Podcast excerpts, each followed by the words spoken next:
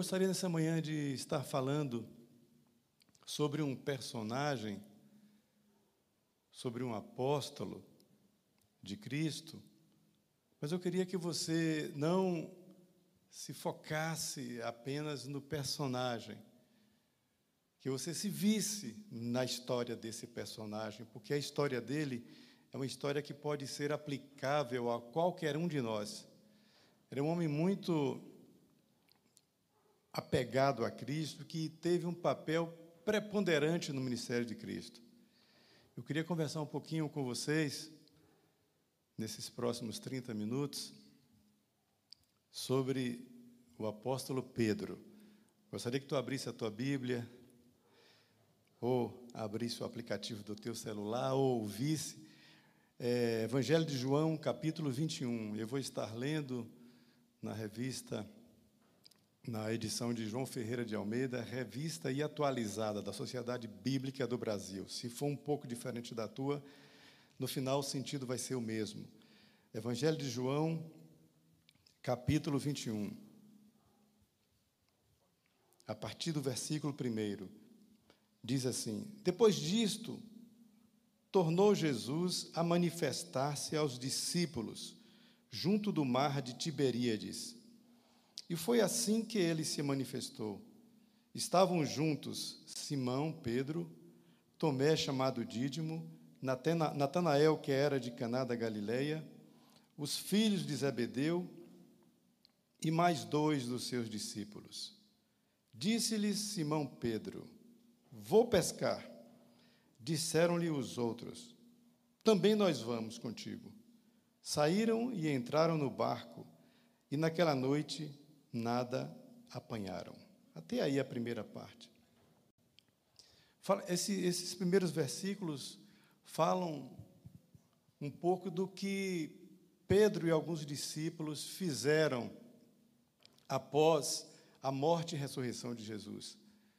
Jesus já havia ressuscitado e aparecido duas vezes aos discípulos. E Pedro era ele exercia uma liderança muito forte no meio dos outros discípulos, ele era impulsivo, o seu temperamento sempre chegando na frente, sempre reagindo. E Jesus havia dito para eles lá atrás que em algum tempo eles deveriam ir para Galiléia.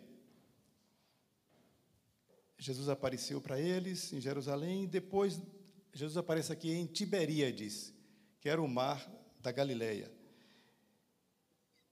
O apóstolo Pedro, ele, junto com outros discípulos, tomou uma decisão que a gente poderia parar e fazer essa pergunta: por que, que ele fez isso? Ele havia sido comissionado, já havia recebido o sopro do Espírito, já via, havia visto Cristo ressurreto, já tinha caminhado três anos com Jesus, já tinha sido chamado para ser pescador de homens, aí de repente em algum momento da história dele, ele retorna ao seu passado.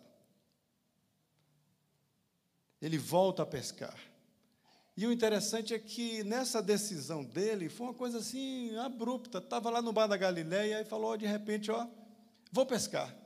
Será por que, que Pedro foi pescar? Algumas perguntas a gente poderia fazer nesta manhã. Por que que Pedro tendo o comissionamento, tendo a missão, resolveu pescar. Será porque ele gostava de pescar? Eu não creio que ele gostasse de pescar. Pescar era a profissão dele, a pescaria. Talvez ele se identificasse, claro.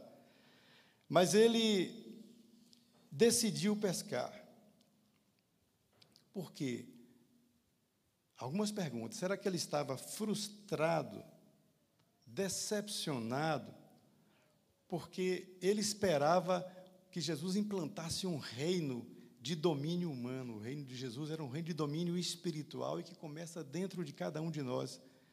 Então, de repente, o Cristo morreu, ressuscitou, as coisas não aconteceram como Jesus havia falado, ele estava no meio da história, no meio da turbulência, ele estava frustrado, certamente ele estava com sentimento de culpa por haver negado Jesus, negado três vezes, E logo ele que tinha dito para Jesus, ele falou assim: Olha, todos os outros podem te negar, mas eu não vou te negar. E aí Jesus falou para ele: Você vai me negar. Antes que o galo cante, você vai me negar três vezes. E ele negou não é, de forma vergonhosa o seu mestre. Então, certamente, ele carregava algumas culpas. Ele teve dois encontros antes com Jesus. Mas só no terceiro encontro, a mesa, a gente vai ver daqui a pouco, com pão, com peixes, na brasa, Aí Jesus o confrontou e os dois conversaram. Mas ele estava decepcionado, frustrado. Talvez, diríamos, será que não era necessidade também? Eles precisavam sobreviver. Ele só sabia fazer aquilo. Mas tem uma outra pergunta também que a gente poderia fazer. Será que ele foi para Galileia de alguma forma esperando novamente ver Jesus? Será que quando ele foi para o mar da Galileia, ele não estava se lembrando de que Jesus andou sobre o mar? Quem sabe ele aparece ali sobre o mar novamente? Será que ele não imaginou? Eu fui chamado naquela grande pescaria, aquela pescaria maravilhosa. Eu acho que eu vou para lá de novo. Então, é uma pergunta. Essas perguntas eu não vou responder, você não vai responder, a Bíblia não responde. Mas a gente só sabe de uma coisa: o apóstolo Pedro resolveu voltar ao passado. Às vezes é bom voltar ao passado, quando este passado é bom. Mas voltar ao passado de onde Deus nos tirou não é bom. Pedro já tinha cumprido o seu propósito como pescador, agora ele seria pescador de homens. Relembrar o passado para aprender com o que aconteceu é bom, mas ficar voltando ao passado a praticar as mesmas coisas que estavam fora do propósito de Deus não é bom. É bom a gente voltar ao passado a praticar as obras que agradavam a Deus. Mas nesse sentido aí, Deus, Deus tinha chamado Pedro para esse propósito. Ele estava, com certeza, muito decepcionado, muito abatido. E aí eu me lembrei, e eu escrevi aqui, que as situações difíceis da vida muitas vezes nos afastam do propósito e da missão de Deus. Existem muitas situações da vida, nós somos machucados pela vida, nós somos machucados pela história, nós somos machucados pelas decisões, nós somos machucados pelas enfermidades, nós somos machucados e feridos e frustrados por várias situações. Muita coisa que a gente intentou fazer não deu certo. Se eu perguntasse a cada um de vocês, se eu perguntasse a mim mesmo, eu já fiz essa pergunta. Será que dez anos atrás eu teria feito o que eu. Será que dez anos atrás, se eu tivesse a experiência que eu tenho hoje, eu teria feito o que fiz? Será que há 20 anos atrás, com a experiência que eu tenho hoje, eu teria feito o que eu fiz? Então a gente fica assim se perguntando, e muitas vezes as situações difíceis da vida, os embates da vida, os sofrimentos da vida, que os sofrimentos vêm a todos, fazem com que a gente tome decisões erradas e a gente vai sofrer, vai arcar com as consequências de decisões erradas tomadas lá atrás. Eu sempre costumo dizer que a história se escreve hoje. O que eu estou fazendo hoje vai determinar o meu futuro amanhã. As minhas decisões em todas as áreas, na área da saúde, na área do trabalho, na área espiritual, na área familiar. O futuro acontece hoje. O que eu determino hoje vai acontecer nos próximos anos. E então a gente muitas vezes chega numa situação, de repente você pode estar passando por uma situação em que está tão cansado, está tão sobrecarregado, as pressões estão tão grandes sobre você que dá vontade de desistir. Então, o primeiro alerta, eu anotei dois alertas para a gente nesta noite, nesta manhã. O primeiro alerta é: não importa a situação pela qual você está passando, não importa o nível de frustração, não importa o nível de decepção, por quem quer que seja, pela situação que for, não importa a situação, não desista. Amém? Não desista. Tem gente que desistiu de tudo, que quer parar com tudo, que está decepcionado com tudo, com todos os sistemas falando. Tem gente que está decepcionado com o sistema político, com o sistema religioso, com o sistema profissional, com o sistema capitalista, com o sistema comunista, com o sistema familiar, com a liderança, com as suas lideranças, consigo mesmo, tem gente que está decepcionado com o pai, com a mãe, com o esposo, com a esposa, mas não desista. Amém? Vire para a pessoa que está do seu lado e diga assim: meu irmão, não desista. Não desista. Não desista. Porque quando você menos esperar, eu anotei isso aqui também. Quando você, quando você menos esperar, Jesus vai aparecer. Pedro tinha desistido de tudo, foi pescar, não sei se esperando Jesus aparecer, com sentimento de culpa. E aí, de repente, no versículo 4, Antes, no versículo 3, fala que eles nada pescaram.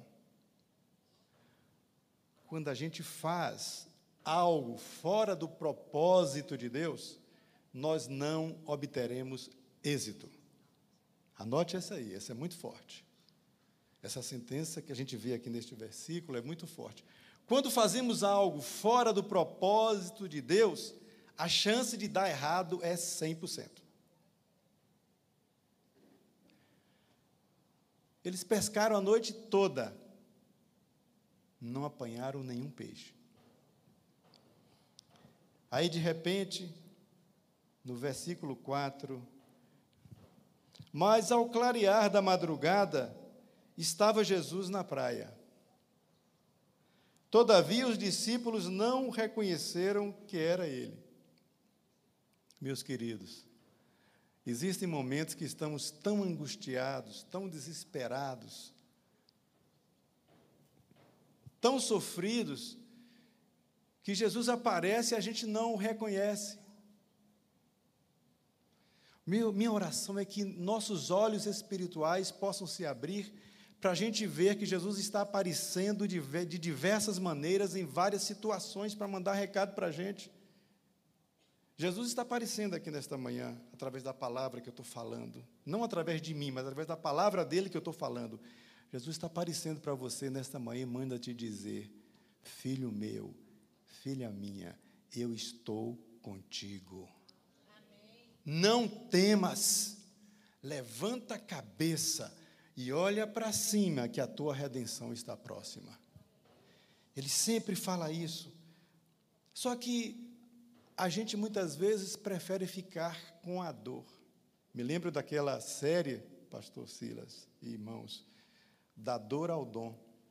Muitas vezes ficamos tanto presos à dor que nos esquecemos do dom que Deus nos deu e nos esquecemos de ver que Jesus está tão pertinho de nós, está conosco está dentro de nós, está, está na Sua palavra, está através de uma canção, está através de um abraço de um irmão, está através de uma ação de amor. Mas, acima de tudo, está dentro de nós, falando: Eu estou contigo todos os dias até a consumação dos séculos. No mundo tereis aflições, mas tem de bom ânimo. O bom ânimo depende de nós.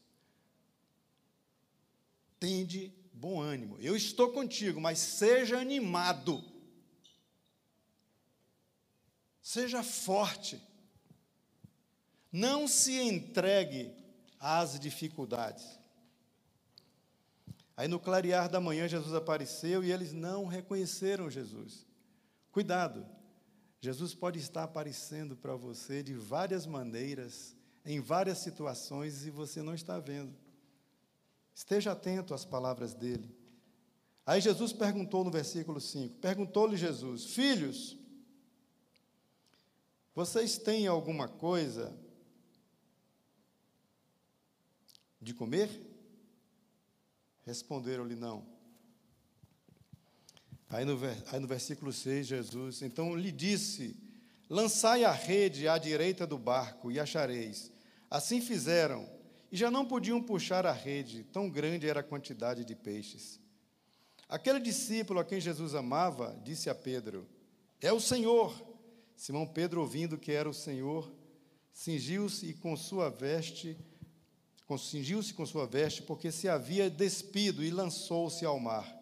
Mas os outros discípulos vieram no barquinho puxando a rede com os peixes, porque não estavam distantes da terra senão quase duzentos côvados. Ao saltarem da terra, viram ali umas brasas e em cima peixes, e havia também pão. Disse-lhe Jesus: Trazei alguns dos peixes que acabaste de apanhar. Simão Pedro entrou no barco e arrastou a rede para a terra, cheia de cento e cinquenta e três grandes peixes. E não obstante serem tantos, a rede não se rompeu. Disse-lhe Jesus: Vinde, comei. Nenhum dos discípulos ousava perguntar-lhe: Quem és tu? Porque sabiam que era o Senhor. Veio Jesus, tomou o pão e lhes deu, e de igual modo o peixe. E já era esta a terceira vez que Jesus se manifestava aos discípulos depois de ressuscitado dentre os mortos.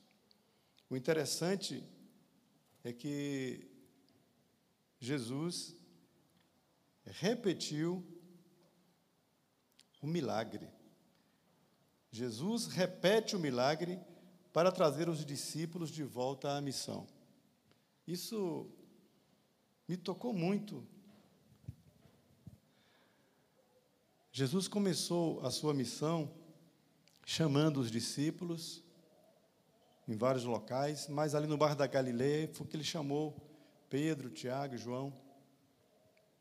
E com aquele milagre, eles foram impactados e se renderam a Cristo, se renderam à missão de, de pregar o Evangelho. E aí, eles no Mar da Galileia, Jesus repete o milagre. Eu achei isso interessantíssimo. Isso nos mostra que Jesus fará tudo o que for necessário para nos trazer de volta ao primeiro amor. Jesus não descarta, não joga fora ele restaura, ele faz novas criaturas. Eles haviam se afastado do propósito, e aí Jesus faz aquela grande, faz com que aconteça aquela grande pescaria.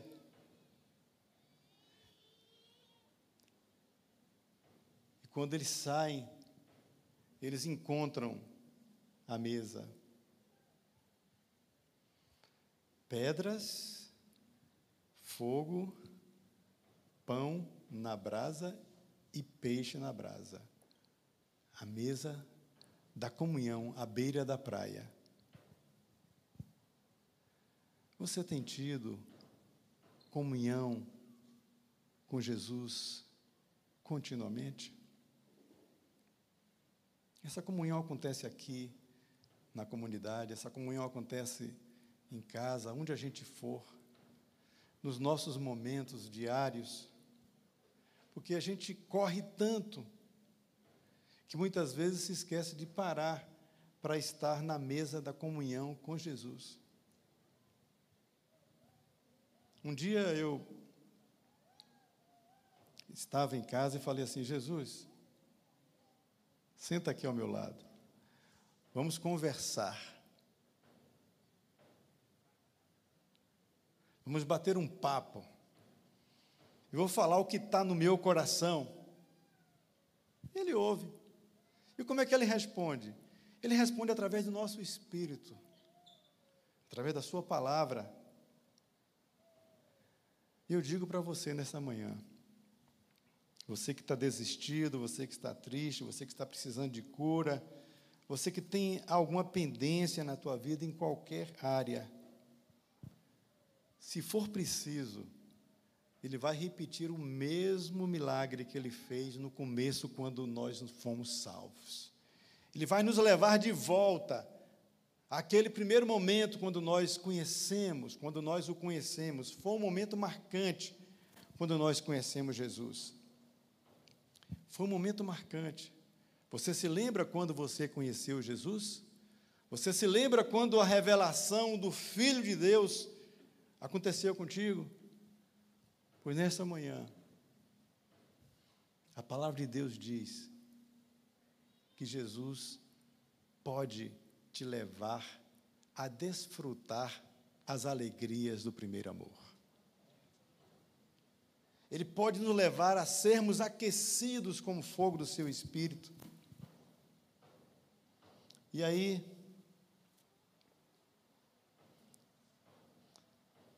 naquela manhã, no mar da Galileia, a fogueira, o dia amanhecendo, o peixinho, a brasa, o pão. Eu acho interessante como que Jesus ele falou assim: Olha, a minha comida e a minha bebida é fazer a vontade de Deus.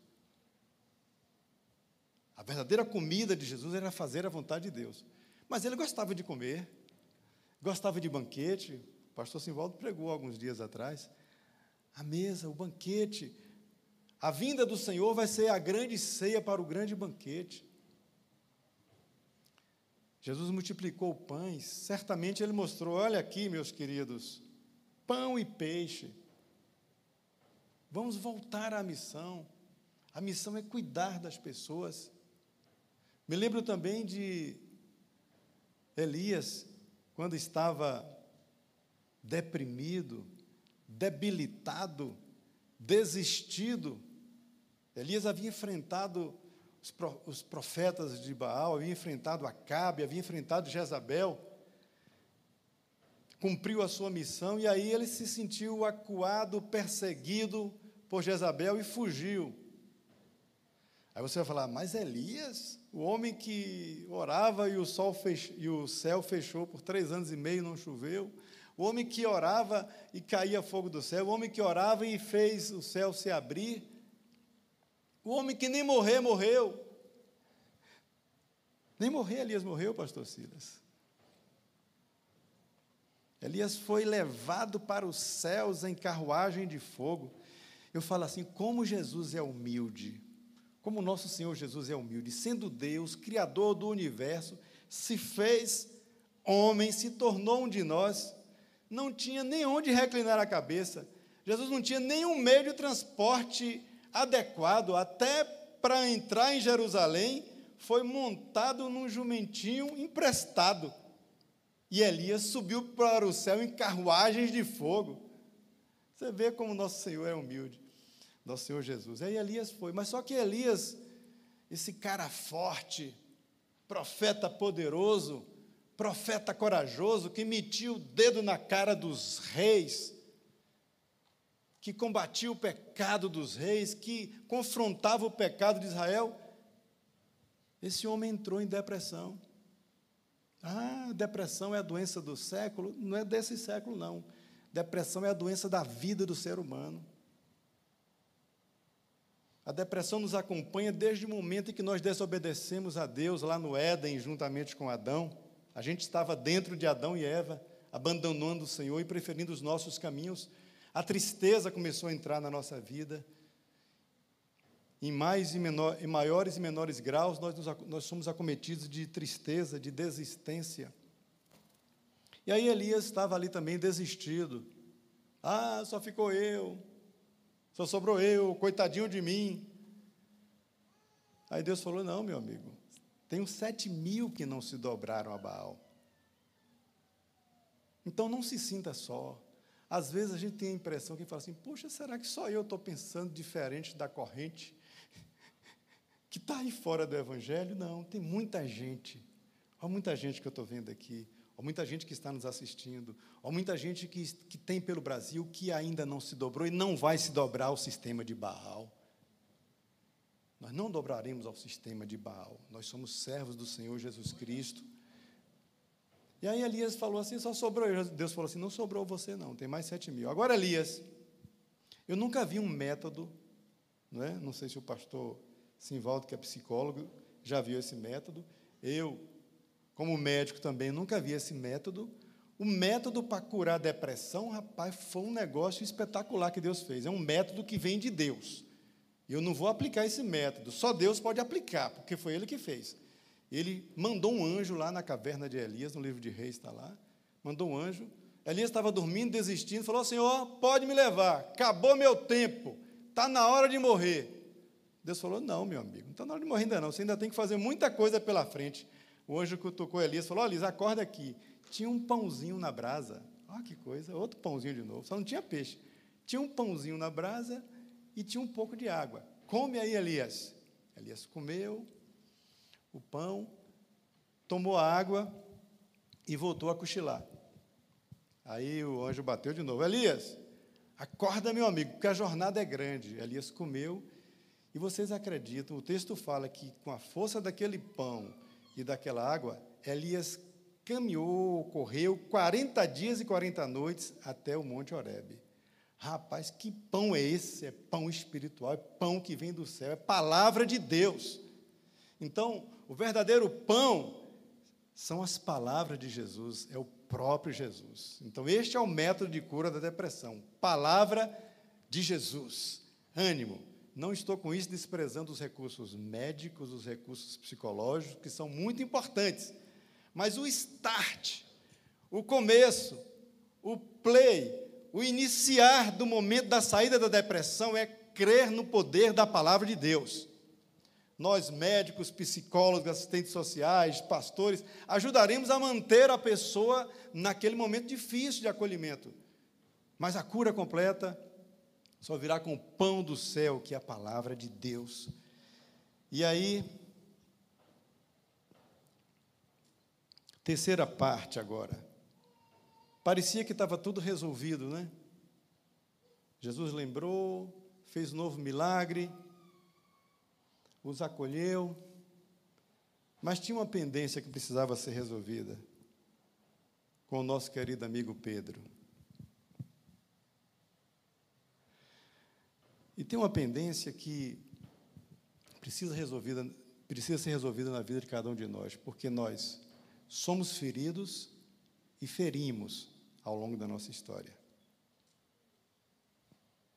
E muitas vezes fica dentro de nós remorso, sentimento de perda, como se quiséssemos voltar ao passado para recomeçar, mas não dá para voltar ao passado. Mas dá para se encontrar com Jesus e resolver o passado, e foi isso que Jesus fez com Pedro. Capítulo 21, versículo 15. Depois disto, depois de terem comido, perguntou Jesus a Simão Pedro: Simão, filho de João, amas-me mais do que estes outros? Ele respondeu: Sim, Senhor, tu sabes que eu te amo. Ele lhe disse: Apacenta os meus cordeiros. Tornou a perguntar-lhe pela segunda vez: Simão, filho de João, tu me amas? Ele respondeu, lhe respondeu: Sim, Senhor. Tu sabes que eu te amo. Disse-lhe Jesus: Pastoreai as minhas ovelhas. Pela terceira vez, Jesus lhe perguntou: Simão, filho de Jonas, ou Simão, filho de, ou Simão Barra Jonas, ou Simão, filho de João, tu me amas? Pedro entristeceu-se por ele lhe ter dito pela terceira vez: Tu me amas? E respondeu-lhe: Senhor, tu sabes todas as coisas, tu sabes que eu te amo. Jesus lhe disse: Apacenta as minhas ovelhas. O interessante é que esse diálogo aqui no português é amor, amor, amor. No grego é diferente. E o interessante é que, segundo os historiadores, Jesus e Pedro falavam aramaico, uma variação ali de linguagem, né? Falavam o aramaico. Aí, imagine então alguém traduzindo do aramaico para o grego e do grego para o português. Aí só professor Silas, professor Simvaldo, para entender essa história aí da, da, das traduções aí. Mas, basicamente, pelo que eu verifiquei, no português a gente fala amor para definir todos os tipos de amores. No grego, não. Tem o amor ágape, que a gente conhece, o amor filéu, no grego, e tem o amor eros, que é o amor sexual. O amor ágape é o amor de Deus, é o amor incondicional, é o amor que faz sem receber nada em troca. É o amor que ama de todo o coração, de toda a força. É o amor ágape, é o amor de Deus. O amor filéu é o amor de amigo, amizade, apego. E aí interessante é que Jesus pergunta para Pedro: Pedro, você agape-me? Você me ama com amor ágape? Com amor de Deus, com amor que não vê os erros? Você me ama como ágape?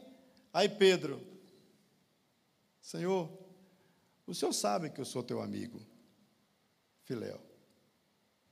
Aí Jesus pergunta a segunda vez: Pedro, você me ama de forma incondicional, como eu te amei, com amor ágape, o amor de Deus? Jesus, o Senhor sabe que eu sou o teu amigo. Aí Jesus faz a terceira pergunta. Tá bom, Pedro. A interpretação nossa. Já que você não consegue ir na profundidade do amor ágape, eu vou te perguntar na profundidade, na simplicidade do amor humano. Tá bom. Você é filéu? Você me ama como amigo, Pedro? Aí Pedro ficou triste. Aí Pedro entristeceu por ele ter perguntado pela terceira vez: Tu me amas? Respondeu: Senhor, o senhor sabe todas as coisas, senhor? Por que o senhor está me perguntando isso? O Senhor sabe que eu te amo. Jesus perguntou se ele era amigo, por quê? Certamente para confrontá-lo, não para massacrá-lo, mas para dizer para ele: Olha, Pedro, nem como amigo você me amou, cara. Você me traiu. Você me negou como amigo mas eu estou te dando a oportunidade de restauração. Eu sei que você jamais atingirá por si mesmo a qualidade do amor que vem de Deus, a não ser que você se deixe ser derramado pelo amor de Deus. Então Jesus aceitou Pedro na fragilidade dele. Tá bom, Pedro, você me ama como amigo, mesmo sabendo que você não me amou lá atrás? Aí Pedro, Senhor, o Senhor sabe todas as coisas, Senhor. O Senhor sabe que eu te traí. O Senhor sabe que eu sou falho. O Senhor sabe que eu te neguei. O Senhor sabe das minhas fragilidades. Mas apesar disso tudo, Senhor, o Senhor é meu amigo. O Senhor me aceita. Jesus falou: Eu te aceito, Pedro. Te aceito, Pedro. E é assim que Deus nos aceita, meu irmão. Mesmo com as nossas fragilidades, mesmo com nós ainda não tendo a capacidade de amar do jeito que Jesus amou, Ele nos recebe e aí ele vai e derrama o amor em nosso coração, e a partir de nós vamos amar do jeito que ele amou. Aí Pedro recebeu o comissionamento, Pedro não foi desprezado, Pedro não foi descredenciado para a missão. Jesus falou assim: tá bom, então você vai cuidar das minhas ovelhas. Você me ama? Então você vai cuidar das minhas ovelhas. Jesus restaura Pedro, Jesus cura as feridas do passado, o chamado é confirmado, o pecado é perdoado. Jesus não esmaga a cana que está quebrada. Senhor, eu estou todo quebrado, eu pequei. Pequei contra os céus e contra ti. Já não sou digno de ser chamado teu filho. Senhor, eu me, me afastei, eu me decepcionei, eu errei, eu não sou perfeito. Jesus fala assim: que ele não veio chamar sãos, ele não veio chamar perfeitos, ele veio chamar pecadores para é, para receberem o arrependimento. Então, meu querido e minha querida, não importa como você está, venha para a mesa com Jesus. E ele pergunta para você nesta manhã: Você me ama? Mesmo com as tuas decepções, mesmo com as tuas fragilidades, porque a gente muitas vezes não vai ter aquilo que a gente espera receber de Deus. A gente muitas vezes se decepciona com Jesus. 11 e 20. Eu tenho mais cinco minutos, pastor Silas? Vocês me dão mais cinco minutos? Cinco de cada um, né? Essa piada é velha, né? De pregador. Não, mas no máximo dez eu concluo. Quem ama, cuida. E muitas vezes a gente se decepciona. A gente se decepciona com o patrão, com o empregado, com o professor, com o pastor. A gente se decepciona até com Jesus. Você já se decepcionou alguma vez? Você ficou frustrado porque você esperava receber alguma coisa de Deus e não recebeu? Né? Não vou nem pedir para levantar a mão, responde para cada um. Eu já fiquei. Quando eu tinha 18 anos, eu estava estudando em São Paulo. A minha amada esposa, Lu, na época era minha namorada, estava em João Pessoa estudando seminário, à distância. Eu estava lá me preparando para o vestibular. Eu gosto de contar essa experiência para que a turma que está fazendo Enem, vestibular, ou algum concurso, pegue essa lição e esse entendimento. Eu achava que porque eu servia a Deus, Deus tinha que fazer eu passar no vestibular para a medicina, mesmo não estando plenamente preparado. Não. Sou filho de Deus. Vou herdar o melhor dessa terra. Meu pai sonhou um dia ter um filho médico, mesmo sendo um homem pobre do interior, sonhou e Deus contemplou o sonho dele. Então eu achava, poxa, eu conheço Jesus desde a minha terra infância. Fui batizado em 72, ó, muita gente nem tinha nascido. Aos 13 anos dirigi uma congregação lá em Poções. Eu falei, então agora eu estou com a faca e o quê? Jesus, eu vou fazer vestibular. Eu não estou lá muito bem preparado, não, mas o Senhor é meu Deus, é meu Pai, vai fazer eu passar. Aí eu fiz o vestibular. O que, é que vocês acham que aconteceu? Perdi o vestibular, claro. Aí eu fui estudar em São Paulo, tinha alguns parentes lá, fiz um curso pré-vestibular muito bom, um curso vestibular que me preparou bem. Não vou falar o nome aqui não, para não dar a propaganda de graça, para o cursinho. Mas virou até faculdade lá em São Paulo, esse curso. E aí eu, achando que eu sabia demais agora, 17, 18 anos, né, gente? Tem misericórdia, né? Aí eu, eu, aprendi tanta coisa, eu tinha tanto conhecimento, que eu dei uma de doido. Quando a gente é jovem, a gente é doido, né? Aí eu cheguei e falei assim: Ó oh, Deus, ó oh, Jesus, quando eu precisei o ano passado, o Senhor não me fez ser aprovado. Só que agora eu já tenho o conhecimento. Ou a presunção, ou o orgulho, ou a arrogância. Aí eu falei a palavra errada. Cuidado para não falar a palavra errada. Não deixa a palavra sair, não. De repente está aqui dentro, você se resolve lá dentro. Mas quando você solta a palavra, eu falei, tá bom, pois agora eu não preciso do Senhor. Eu vou fazer a prova e vou passar sem o Senhor. Aí eu fiz seis vestibulares para medicina, seis. Cinco em São Paulo e um aqui. Aí o que aconteceu? Passei em quantos? Passei em nenhum. Perdi os seis vestibulares. Falei, peraí, que história é essa? Aí eu falei assim, aí eu fiz a pergunta, essa foi bem feita. Tem pergunta que deve ser feita, tem pergunta que não deve ser feita. Eu falei assim, Jesus, será que vale a pena te seguir? O que, é que eu ganhei até agora em te seguir? Naquela mentalidade de que a gente só tem coisas materiais. Eu tinha me esquecido que a eternidade já estava em meu coração. Mas para as coisas da vida, Jesus, será que vale a pena te seguir? Será que vale a pena me afastar do mundo, me abster de tudo, ser um jovem puro?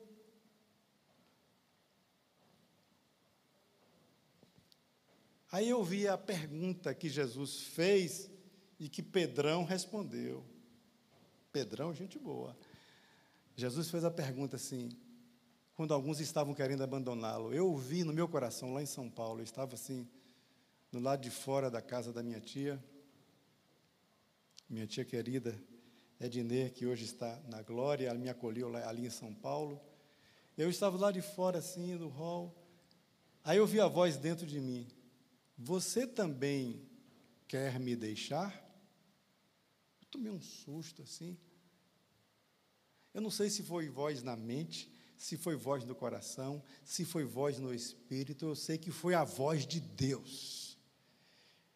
Eu disse: Jesus vai aparecer para você quando você menos espera, quando você estiver achando que é o fim, ele vai aparecer e vai te fazer algumas perguntas. E aí eu lembrei do apóstolo Pedro, quando Jesus fez essa pergunta: Vocês também querem me deixar? Aí Pedro, sempre impulsivo, falou assim: Senhor, para quem iremos nós, se só tu, se só tu tens palavras de vida eterna? Aí eu falei: Não, Senhor, eu não quero te deixar, não. Eu quero continuar, porque só tu tens palavra de vida eterna. Aconteça o que acontecer na minha vida, quer eu passe no vestibular ou não, quer eu seja médico ou não, o que o Senhor colocar para eu fazer, eu farei. O que mais me importa é que o bem mais precioso eu tenho que é Jesus. Se eu tenho Jesus, eu tenho tudo, as outras coisas serão acrescentadas. Aí eu estudei mais um ano lá, fiquei duplamente preparado, né? Mas aí agora eu fui bem humilde, fui fazer o vestibular bem tranquilo, reconhecendo a graça dele, e eu fiz uma oração que é a oração que eu aconselho a todo concurseiro, todo que vai fazer vestibular, faça. Eu falei, Senhor, que o Senhor, que o Espírito Santo me lembre de tudo que eu estudei. Pronto. Jesus dá condições iguais para todo mundo. Me preparei e aí passei. Passei em farmácia e depois passei em medicina. Em 85. Já vou fazer 38 anos de formado. E a graça de Deus se estendeu na minha vida até hoje, vai se estender até a eternidade. Aprendi muito com essa experiência e digo: para onde nós vamos? Para quem nós vamos? Só Jesus não nos decepciona. Amém? Aí Pedro foi chamado de volta à missão. Quem ama, cuida. Bem-vindo de volta à missão. Vamos colocar de pé. As multidões estão aí. As multidões estão precisando de pastor. A seara é grande, poucos são ceifeiros. Alguns serão pastores no púlpito, cuidando, pregando, ensinando, mas pastor não é só aquele que recebe título de pastor. Pastorear é cuidar, é atender, é alimentar, é apacentar. Jesus olhou a multidão e viu que a multidão estava aflita e exausta, como ovelhas que não têm pastor. Jesus chama a mim e a você. Não desista. Eu estou contigo. Não fuja da missão, não fuja do propósito. Volte para o propósito. E saiamos para curar as multidões, para pregar as palavras que levam à vida eterna. Igreja do Senhor, igreja brasileira, volte ao primeiro amor. Apocalipse 2, 4 fala assim: olha, Éfeso, igreja de Éfeso, igreja do Brasil,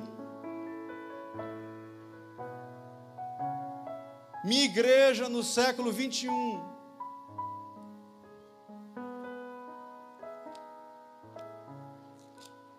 Esse texto é plenamente aplicável, Apocalipse 2,4. Eu conheço as tuas obras, igreja. Apocalipse 2,2. Conheço as tuas obras, tanto o teu labor como a tua perseverança, e que não pode suportar homens maus, e que puseste à prova os que a si mesmos se declaram apóstolos e não são, e os achastes mentirosos. E tens perseverança e suportar, suportaste provas por causa do meu nome, e não te deixaste esmorecer. Eu tenho, porém, coisas contra ti, Deus disse a respeito de Éfeso, e é perfeitamente aplicável a nós. Eu tenho, porém, contra ti, igreja, que abandonaste o teu primeiro amor. Lembra-te, pois, de onde caíste, arrepende-te e volta às práticas das primeiras obras. E se não venho a ti, moverei do, do, teu, do seu lugar o teu candeeiro, caso não te arrependas. Igreja, volte às obras do propósito de Deus, as obras do amor, volte ao primeiro amor, arrependamo-nos como igreja e como pessoas. Curve a sua cabeça agora e fale com Deus. A mesa está posta, a mesa está posta, curve a tua cabeça. Fale com Jesus, fale as tuas dores, se arrependa, confesse, aceite o chamado e não desista.